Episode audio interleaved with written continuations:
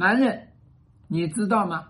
很多父母不和啊，很多父母的婚姻过得鸡零狗碎呀，很多父母的婚姻有第三者啊，你的孩子啊，会牵肠挂肚，会操心操肺，会承受不必要的麻烦。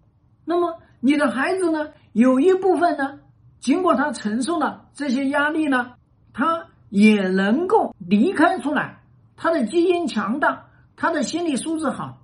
他受你的影响相对来说比较小，但是记住，成年之后他会出现一个问题，复制你们夫妻的婚姻模式啊！你们夫妻两个人争吵不断，他未来结婚很有可能也争吵不断啊！你们婚姻里面有背叛，他未来的婚姻也有背叛啊！你们的婚姻纠缠不清，最后离婚，他也很有可能纠缠不清，最后离婚。那第二种呢？你们的婚姻不和，导致这个孩子一直深陷其中，他要想办法去救妈妈，想办法去维护爸爸，哎，他要想办法去把自己的父母的这个婚姻搞好一点，他们能够在一起过幸福吗？这个婚别离呀，对吧？能不能帮着妈妈，帮着爸爸把背叛搞定呢？所以他一直要去。为父母的婚姻出谋划策，为父母的婚姻去伤透脑筋，结果小肩膀扛不住了，小脑袋吃不消了，他怎么样？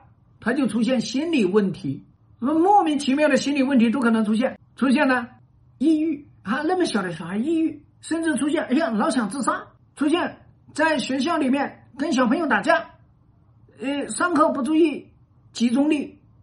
那还会出现什么幻想，对吧？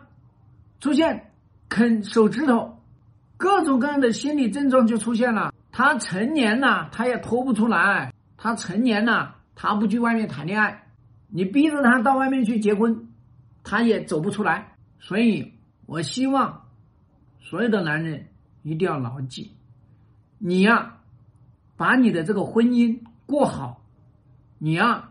遇到婚姻里面的问题，自己正面来处理，不要躲避，不要跑到外面去找温柔乡，不要把那个婚姻一直卡在那个地方，不要让你的婚姻像斗鸡似的永不落幕。想让你自己开心，想让老婆开心，想让孩子开心、健康成长，就是婚姻遇到问题，想办法去解决。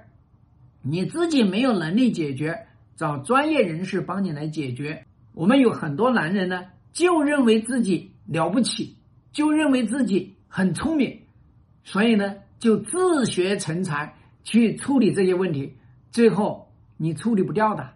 隔行如隔山，这是一个非常麻烦的问题。处理女人的心是世界上最难、最难搞的一件事情。